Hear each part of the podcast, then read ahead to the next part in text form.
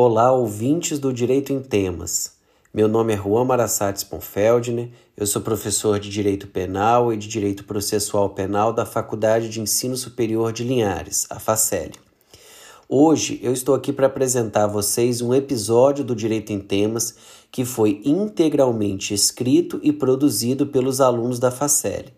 Trata-se de um projeto coordenado por nós, professores, e que envolve os alunos do terceiro, do sexto e do sétimo períodos. Espero que aproveitem. Um abraço a todos.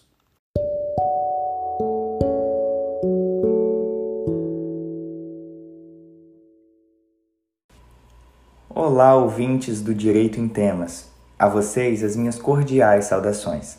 Eu sou João Luiz Meneghelli e representarei o sétimo período de Direito da Faculdade Pública de Ensino Superior de Linhares, neste episódio, o qual discorrerei sobre o Acordo de Não Persecução Penal. Aspectos gerais. Aprovada no ano passado, a Lei 13964, proveniente de um projeto do governo denominado de Pacote Anticrime, que ficou bem conhecido, promoveu várias e relevantes modificações na esfera penal, processual penal e na execução penal. Dentre elas, trazendo em seu artigo 3, o qual acrescentou o artigo 28A ao Código de Processo Penal, um instituto do acordo de não persecução penal. Antes de mais nada, eu gostaria de descortinar esse termo para vocês. O procedimento criminal brasileiro é composto por duas fases: a investigação criminal, que acontece preliminarmente em caráter administrativo, e o processo penal, que possui caráter jurisdicional, onde afinal o réu é condenado ou absolvido. O conjunto dessas duas fases é chamado de persecução penal. O acordo de não persecução penal, em linhas iniciais, visa evitar a aplicação da pena privativa de liberdade àqueles que se encaixam nos requisitos exigidos pela lei, os quais veremos durante este estudo. Visa ainda atenuar a superlotação de processos nas varas, o acúmulo de serviços aos magistrados e serventuários da Justiça, evitando assim um nada célere processo criminal nos tempos atuais. A iniciativa do acordo será sempre do Ministério Público, não se admitindo nos crimes de ação penal de iniciativa privada. Conforme preceitua o artigo 28-A do Código de Processo Penal, é necessário que a investigação não seja caso de arquivamento e que o investigado tenha confessado o crime sem a prática de violência ou grave ameaça. Além disso, a pena mínima em abstrato deve ser inferior a quatro anos, considerando as causas de aumento e diminuição de pena do caso concreto. É, Para exemplificar as pessoas mais leigas que acompanham aqui o direito em temas, os crimes que se encaixam na sanção mencionada são o estelionato, a receptação, o furto, peculato, a lavagem de dinheiro, a corrupção passiva, entre outros delitos. Assim, conforme dispõe a lei, será facultado ao Ministério Público propor o acordo de não persecução penal, seguindo determinadas condições. Conforme o, o parágrafo 14, caso o parquet se recuse a propor o acordo, os autos poderão ser remetidos ao órgão superior, na forma do artigo 28 do Código de Processo Penal, a requerimento do investigado. Há doutrinadores, como o Auri Lopes Júnior, que afirmam que, caso o investigado atenda a todos os requisitos, será um direito subjetivo auferido a ele, não podendo o membro do Ministério Público se opor a propor tal benefício. Requisitos: Como primeiro requisito, a lei exige que haja a confissão do investigado e que esta confissão seja feita formalmente, ou seja, expressamente esclarecida nas cláusulas do acordo, que deve ser feito por escrito e na presença de defensor e de um membro do Ministério Público. A lei condiciona a homologação do acordo à realização de uma audiência pública e oral, na qual o juiz das garantias verificará a voluntariedade da aceitação do acordo, devendo para isso ser ouvido o investigado na presença de seu defensor. Nessa mesma audiência, o magistrado avaliará a sua legalidade, isto é, se estão presentes os pressupostos, se estão preenchidos os requisitos legais e, finalmente, se as condições acordadas estão conforme a lei determina. Eu falarei mais para frente sobre quais condições seriam estas. Segura esse ponto aí, pois é de extrema, e, é, extrema relevância. Bom, voltando ao exposto no primeiro requisito, e para que possamos refletir sobre esse tema, o doutrinador e desembargador do Tribunal de Justiça, muito famoso, Dr. Guilherme de Souza Nucci, se manifestou e considerou desnecessária a confissão prévia do investigado para depois fazer jus ao benefício, tendo em vista que, caso o mesmo não cumpra as disposições do acordo, o Ministério Público poderá oferecer denúncia contra ele. E, assim, o processo penal se iniciará com é, uma confissão prévia de autoria do crime, diferentemente do que ocorre e é feito na transação penal, que é um instituto processual muito parecido com o que estamos estudando, que não exige a confissão do investigado para que seja ofertado o benefício.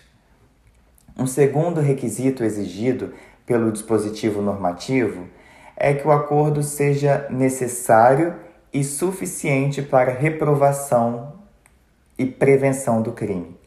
Como se vê, trata-se de uma repetição ipsis literis, ou seja, nos mesmos termos da última parte do que contém o artigo 59 do Código Penal, o qual estabelece os parâmetros para a determinação da sanção aplicável em caso de uma condenação, juntamente do artigo 68, também do Código Penal, que dispõe sobre o cálculo de pena das agravantes, atenuantes, majorantes, minorantes, enfim. Mas como seria mesmo um acordo necessário e suficiente para a reprovação e prevenção do crime? Bom, esta é uma matéria extremamente delicada, pois ela toca a questão das finalidades da pena, razão pela qual é absolutamente imprópria para constar como requisito a um acordo penal, ainda mais em uma fase em que sequer houve uma acusação formal contra alguém. Por fim, são também requisitos para o acordo de não persecução e eu peço a vocês muita atenção aos requisitos que abordarei agora, expostos nos incisos 1, 2, 3 e 4 do parágrafo 2, artigo 28A do Código de Processo Penal, pois caso haja incidência de algum deles, não será cabível o acordo de não persecução penal, mesmo que todos os outros requisitos estejam preenchidos. Vamos lá então não pode ser cabível a transação penal de competência dos juizados especiais criminais, mesmo que a pena mínima combinada seja inferior a quatro anos. Sendo cabível a transação penal, gente, não há o que se falar quanto à proposta de acordo de não persecução penal, ok? Não ser investigado reincidente, tendo, portanto, que se esperar o tempo depurador de cinco anos após cumprimento ou extinção da pena que culminou na reincidência.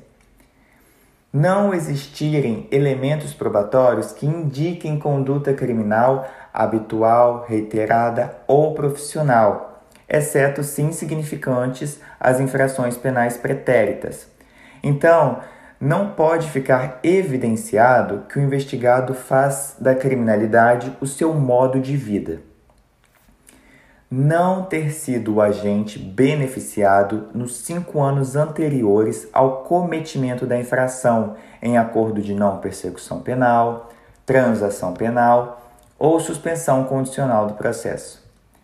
Não ter sido crime praticado no âmbito de violência doméstica ou familiar ou praticados contra a mulher por razões da, condições, da, da condição perdão, do sexo feminino em favor do agressor. As condições mencionadas anteriormente, que eu disse que abordaria mais para frente, são as previstas nos incisos 1 ao 5 do artigo 28A do CPP, que podem ser propostas todas cumulativamente pelo órgão ministerial ou apenas alguma delas, que seriam a reparação ou restituição da coisa, salvo impossibilidade, renúncia voluntária de bens e direitos em que o Ministério Público entenda ser instrumento, produto ou proveito de crime, prestação de serviços à comunidade ou entidades públicas pelo período correspondente à pena mínima do delito, diminuída de 1 a 2 terços, uh, pagamento de prestações pecuniárias e, por fim, o cumprimento de outra condição, de outra condição indicada pelo parquet, desde que proporcional e compatível com a infração penal imputada.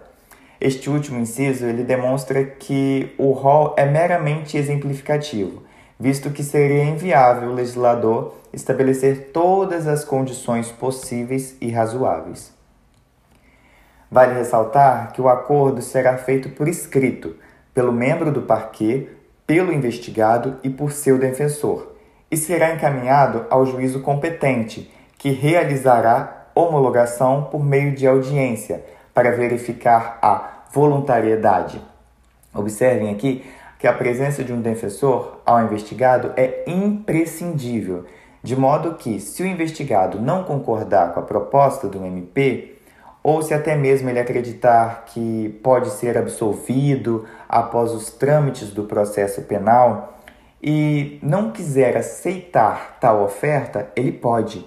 É direito dele, visto que se trata de um acordo, uma congruência.